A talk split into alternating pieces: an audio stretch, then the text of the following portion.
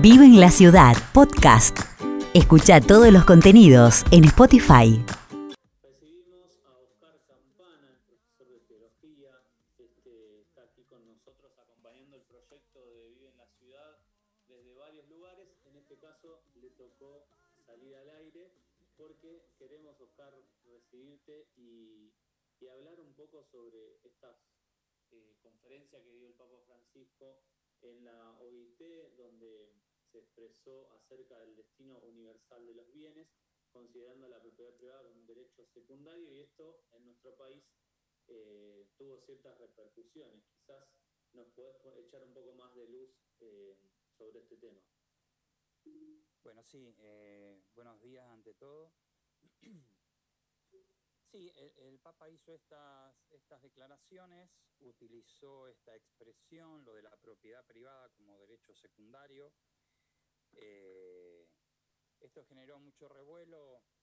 Bastaría ver, eh, consultar, por ejemplo, los diarios de esos días, sobre todo, por ejemplo, Infobae, donde un poco el, el elenco estable del neoliberalismo salió, salió a decir que esto era como una especie casi de, de confirmación de, del famoso Papa populista este, y que todos vamos camino a Venezuela y ese tipo de cosas, como si eh, el Papa Francisco de pronto hubiera dicho algo que no tiene registros en la tradición, en la tradición cristiana, salvo que desde los primeros cristianos para acá todos eran populistas sin saberlo, diríamos. ¿no? Eh, comento algo que en realidad ocurrió unos días después, apareció una, una, una, encuesta que parece que se hace siempre y yo no la conocía, eh, sobre a distintos sectores de la sociedad se le preguntan por simpatía y antipatía de figuras internacionales. Eh, y podríamos decir que con los sectores de la sociedad que se identifican con, con eh, conjuntos por el cambio, o sea, clase media, clase media alta, clase alta, eh, el Papa cosecha un 70% de antipatía. Es la tercera figura internacional más, eh, más repudiada, por decir así. Eh, y eso que todavía no, esa encuesta se hizo unos días antes de estas declaraciones del Papa. Digo, contextualizo esto porque me parece que el hecho de que el Papa sea argentina y, sea argentino y, y, donde siempre se esté especulando con sus posicionamientos políticos en la política local, como si el Papa estuviera ya hablando todo el tiempo para Argentina, lleva a, que esto haya tenido una repercusión que por ahí no es, no es la habitual si el Papa hubiera sido otro, digamos. ¿El tema cuál es? Esto nos remite lo, los papas desde 1891, León XIII para aquí, con una encíclica Rerum Novarum, empezaron a llevar adelante una especie de magisterio sistemático sobre cuestiones sociales, que solemos llamar doctrina o enseñanza social de la Iglesia. Eh, es algo ya de vieja data y ahí en algún sentido fueron, fueron como cristalizando principios, criterios, ideas que estuvieron siempre presentes en la tradición cristiana, en un contexto nuevo, que era el de la revolución industrial, llevada adelante por, por el nuevo capitalismo, podríamos decir, y donde las diferencias sociales que siempre existieron en el mundo, eh, y más concretamente, que es el mundo del cual habla la doctrina social, que es el de Occidente en un primer momento, esas diferencias sociales, ahora vividas como conflicto entre capital y trabajo, entre burguesía y proletariado, lleva, llevó a nuevas tensiones y a, y a, injusticias cada vez mayores. Y a partir de ahí empezaron a escarbar un poco los papas en la tradición cristiana, eh, y por ahí lo primero que encontraron fue a Santo Tomás, eh, que a lo mejor muchos Santo Tomás también tiene dentro de la tradición cristiana contemporánea una lectura, si querés, más liberal.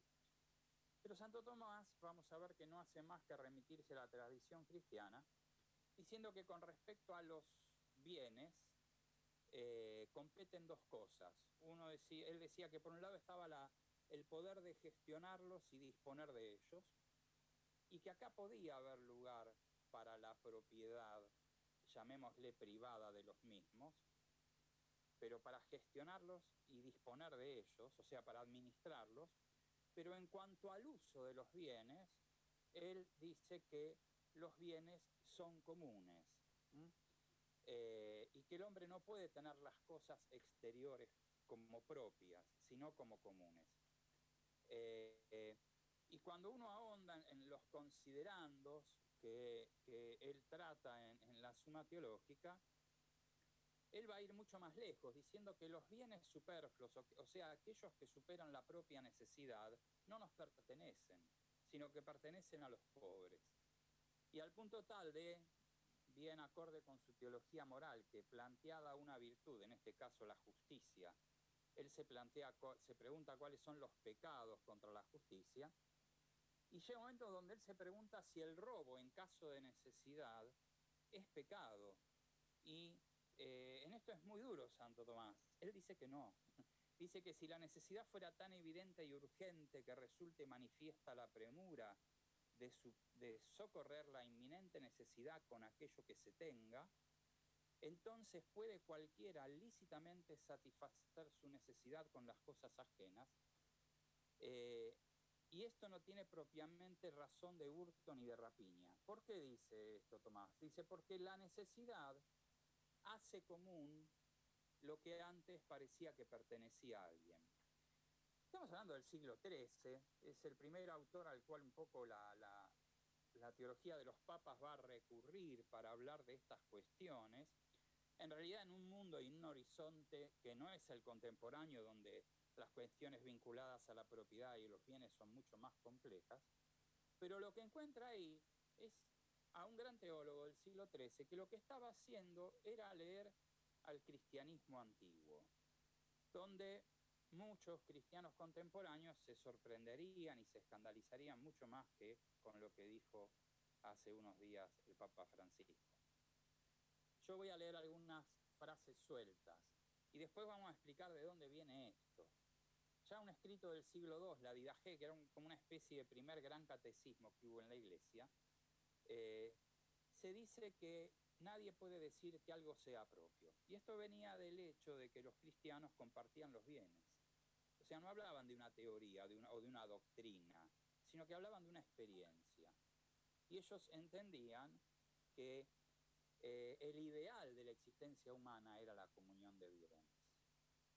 Eh, en el siglo, ya en el siglo IV, alguien como Basilio Magno, decía eh, que los ricos, por haberse apoderado primero de lo que es común, se lo apropian a título de ocupación primera. O sea, eh, el único derecho que el rico, dice él, puede esgrimir para decir que algo le pertenece es que él llegó antes.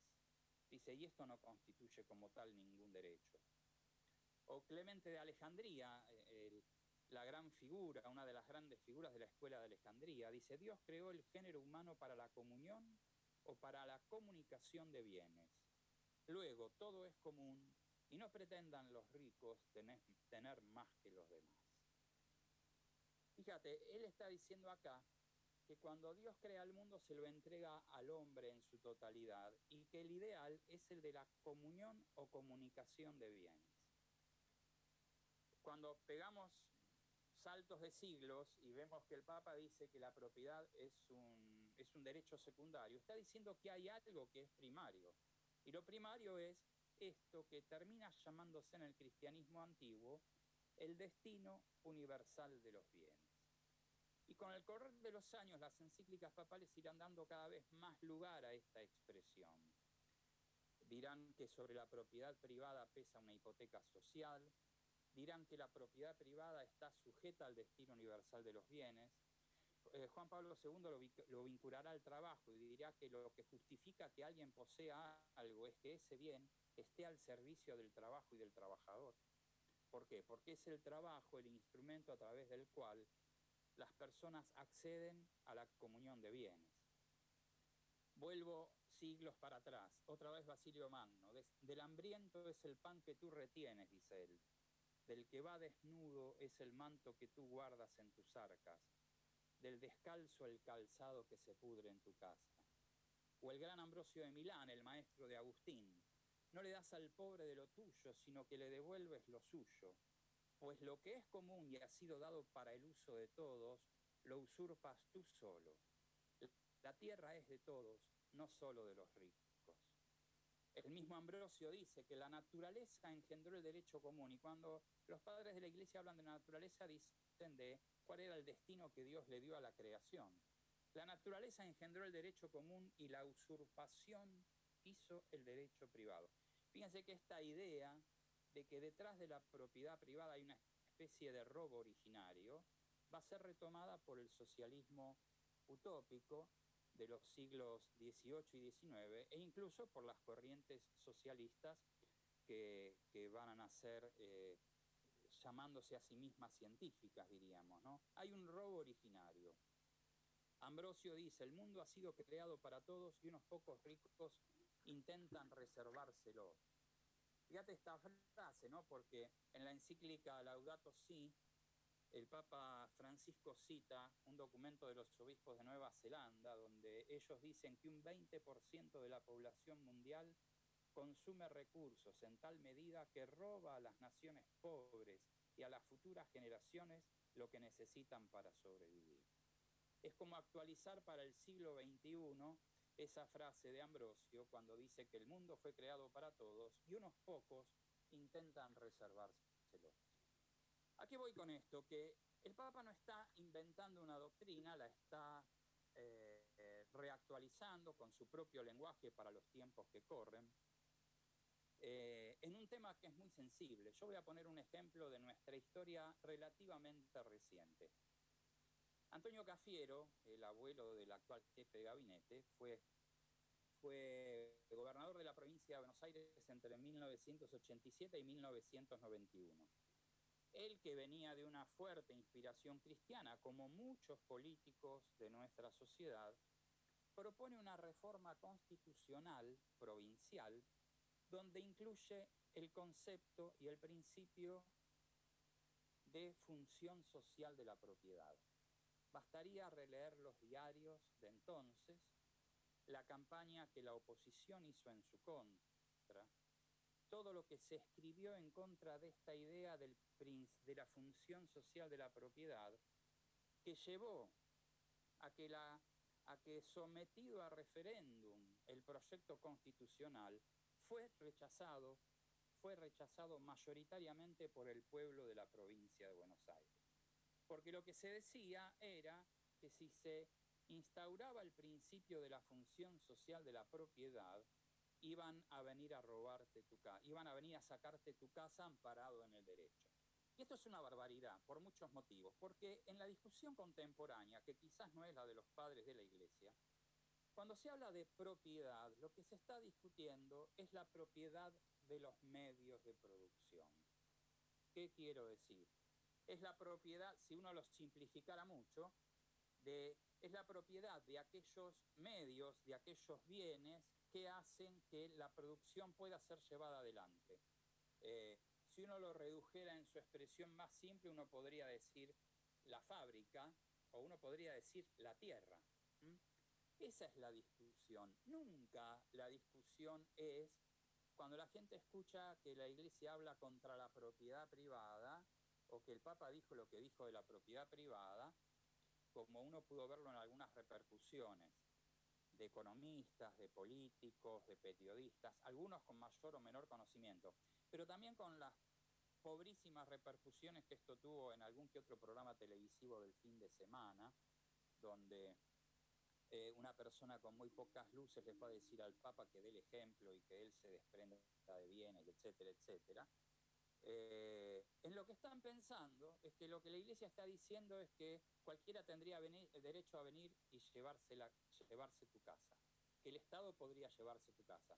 Y así fueron los comentarios, diciendo, bueno, ahora si este gobierno le da bolilla al Papa, por ahí saca la propiedad privada. Y te sacan la casa, el auto, eh, no sé, eh, lo que sea. Y no es esta la discusión en el ámbito de la enseñanza social y en el ámbito en general de, las ciencias sociales, cuando se discute el tema de la propiedad, y esta es la discusión contemporánea, lo que se está discutiendo es la propiedad de los bienes de producción. ¿eh?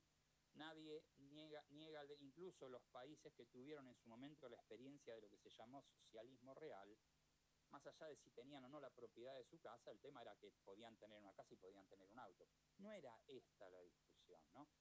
Por eso digo, se juegan aquí, se juega aquí mucha desinformación, se juegan muchos prejuicios en un tema que es tremendamente sensible y, y la verdad, la idea de, un poco de, esta columna no es decir, ah, vamos a defender al Papa, porque el Papa supongo que se defiende solo mejor que, que todos nosotros, sino por ahí ayudar a reinstalar o a clarificar un debate que siempre será necesario dar en nuestra sociedad, cuando, por ejemplo, la mayor parte de la propiedad de la tierra en Argentina está en muy pocas manos, son muy pocos los que concentran, por ejemplo, eh, la exportación de cereales en Argentina, eh, muchos menos que aquellos que los producen, eh, y esto repercute enormemente en los precios internos eh, de un país como el nuestro, que exporta aquello mismo que consume,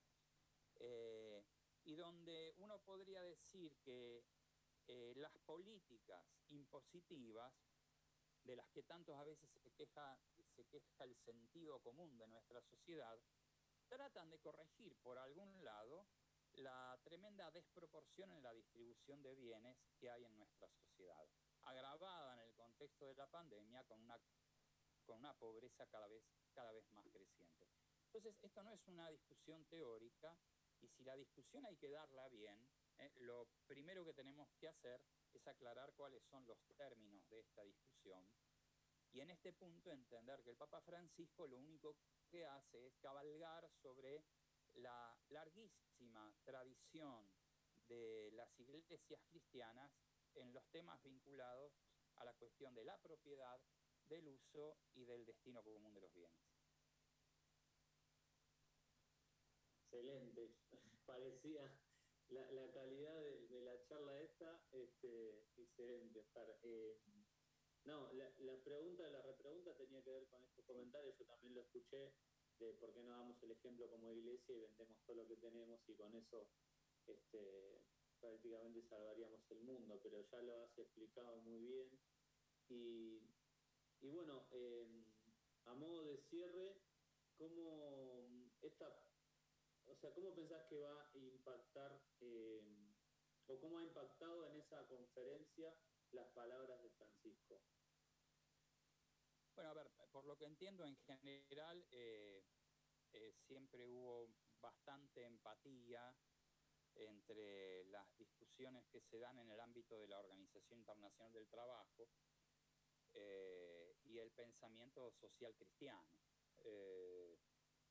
en, la tradición latinoamericana diríamos que, esa empatía y esa cercanía es, es muy grande, ¿no? Y en la tradición argentina también de, sectores vinculados, diríamos, de incluso de dirigentes sindicales que siempre han visto, eh, siempre han visto en, en, el pensamiento social cristiano una fuente de inspiración. No, no, no voy a descubrir nada eh, si decimos que buena parte del pensamiento social del primer peronismo y de ahí para aquí eh, procede de la enseñanza social de la Iglesia, así como también de la idea de, otros socialistas argentinos, ¿no? Pero hasta en, ese primer peronismo, ese concepto que termina siendo el título de, la gran conferencia de Perón en el primer Congreso Internacional de Filosofía, eh, creo que si mal no recuerdo, en 1949 en Mendoza, ese discurso se llamó La Comunidad Organizada. Y la expresión, la comunidad organizada, era una expresión de ni más ni menos que de un gran papa social que fue Pío XI, ¿no? Eh, y lo trabaja en la encíclica cuadragésimo año en el año 1931.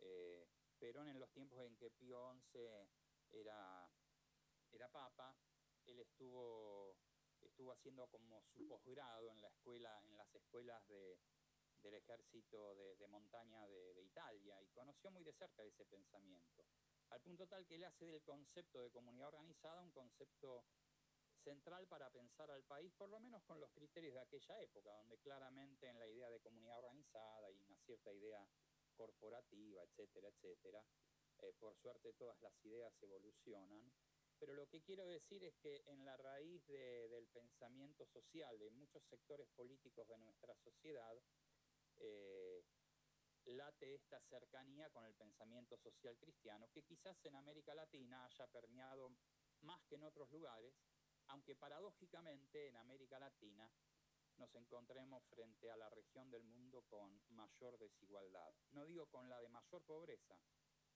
pero sí con la de mayor desigualdad. Y habrá que esperar recién al documento de Puebla en 1979 para decir que esta especie de contradicción, ¿no? Esta especie, no, esta gran, esta gran contradicción, eh, la de la región, quizás una de las regiones del mundo más cristiana y a la vez una de las más desiguales, eh, sea escandalosamente, eh, o sea, la, la, contradicción de cristianismo y desigualdad aparezca como un escándalo permanente para nosotros. Pero es un poco la historia de América Latina y su pecado, su pecado original, ¿no? Un continente, una región que fue, que fue conquistada y construida sobre el despojo, y la herencia de esos despojos y de ese despojo aún pesa sobre nosotros. ¿no?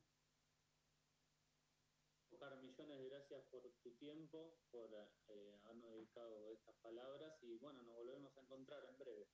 Dale, Nelson, cuando vos quieras. Les mando un abrazo a todos.